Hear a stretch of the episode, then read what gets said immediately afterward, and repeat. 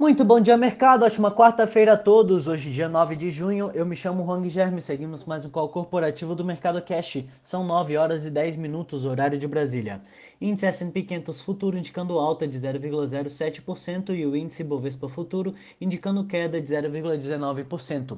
O Ibovespa encerrou o dia de ontem em queda de 0,76, cotado aos 129.787 pontos, em dia de realização de ganhos após a sequência de oito altas consecutivas. As ações dos bancos caíram todas entre 0,6% e 0,7%, depois de subirem forte nas últimas semanas.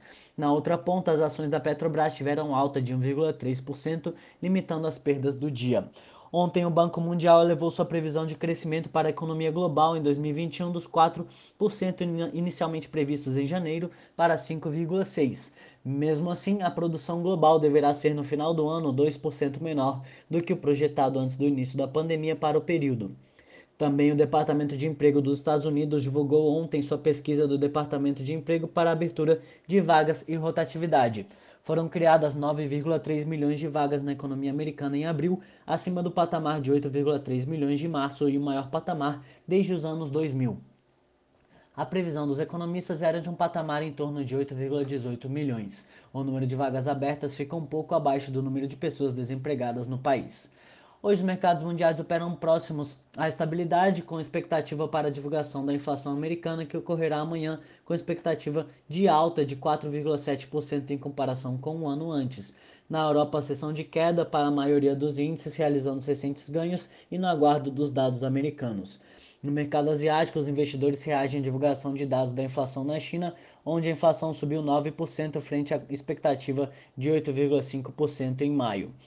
Uh, o índice Xangai fechou em alta de 0,32, Hong Kong em queda de 0,13 e Tóquio fechou em queda de 0,35. Aqui no Brasil, os dados do IPCA de maio são destaques para a sessão de hoje. O IPCA teve alta de 0,83% em maio, frente a uma expectativa de 0,71%. Cabe destacar que a reunião do Copom ocorrerá na próxima semana para decidir o rumo dos juros no Brasil na quarta-feira e a mesma reunião ocorrerá na mesma data para decidir os juros nos Estados Unidos. Entre as commodities, os contratos futuros do minério de ferro negociados na Bolsa de Dalian fecharam em alta de 3,9% e o petróleo Brent opera em alta de 0,5%. No cenário corporativo, temos notícias da Gol, em meia notícias da Azul, em busca de comprar as operações da Latam Brasil, a Gol Linhas Aéreas anunciou ontem a aquisição da MAP Transportes Aéreos, aérea doméstica com rotas regionais e do aeroporto de Congonhas e São Paulo por 28 milhões de reais em dinheiro e ações. Vale. A Vale informou que liquidará antecipadamente passivo de cerca de 2,5 bilhões de dólares referente ao Project Finance do corredor logístico de Nacala, que atende a um projeto de carvão em Moçambique. JBS, a companhia de alimentos, anunciou na véspera que emitiu e precificou uma oferta de um bilhão de dólares no mercado internacional em títulos ligados à sustentabilidade que estão atrelados ao compromisso de redução de emissão de gases de efeito estufa pela empresa. A emissão foi realizada no mesmo dia em que a agência de rating Fitch elevou a, classifica a classificação de risco da Companhia Brasileira de Carnes para o grau de investimento. BRF. Os produtores de frango integrados à BRF, localizada em Lucas do Rio Verde, decidiram em assembleia paralisar os, os alojamentos de pintainhos para a engorda e abates a partir da próxima segunda-feira, em meio a reivindicações por reajustes de preços devido ao aumento de custos, conforme a associação local. CSN. Segundo o jornal Valor Econômico, o principal acionista e presidente da Companhia Siderúrgica Nacional está com negociações avançadas para a compra da Cimento Elizabeth, que tem fábrica no estado da Paraíba. A cimenteira pertence ao fundo Farallon, que recebeu o ativo como pagamento de dívidas da família Crispim, dona da cerâmica Elizabeth.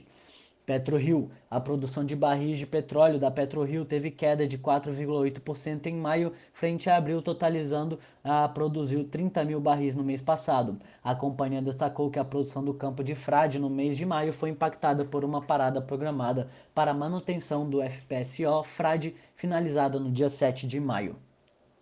Eletrobras. O relator da medida provisória de privatização da Eletrobras no Senado afirmou em entrevista coletiva na terça, após reunião com o ministro Paulo Guedes, que se comprometeu com o governo federal a apresentar seu parecer ainda nesta semana, acrescentando que espera votá-lo no máximo até o início da próxima semana.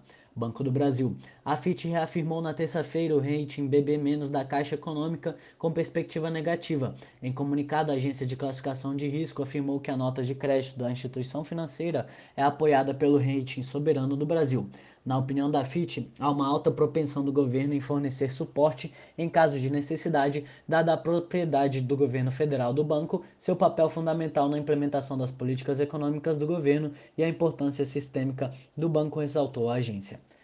Oncoclínicas e Clear, Clear Sales. A rede de clínicas de tratamento contra o câncer contra o câncer, desculpa, Oncoclínicas pediu na terça-feira registro para realizar a oferta inicial de ações em busca de recursos para financiar planos de expansão.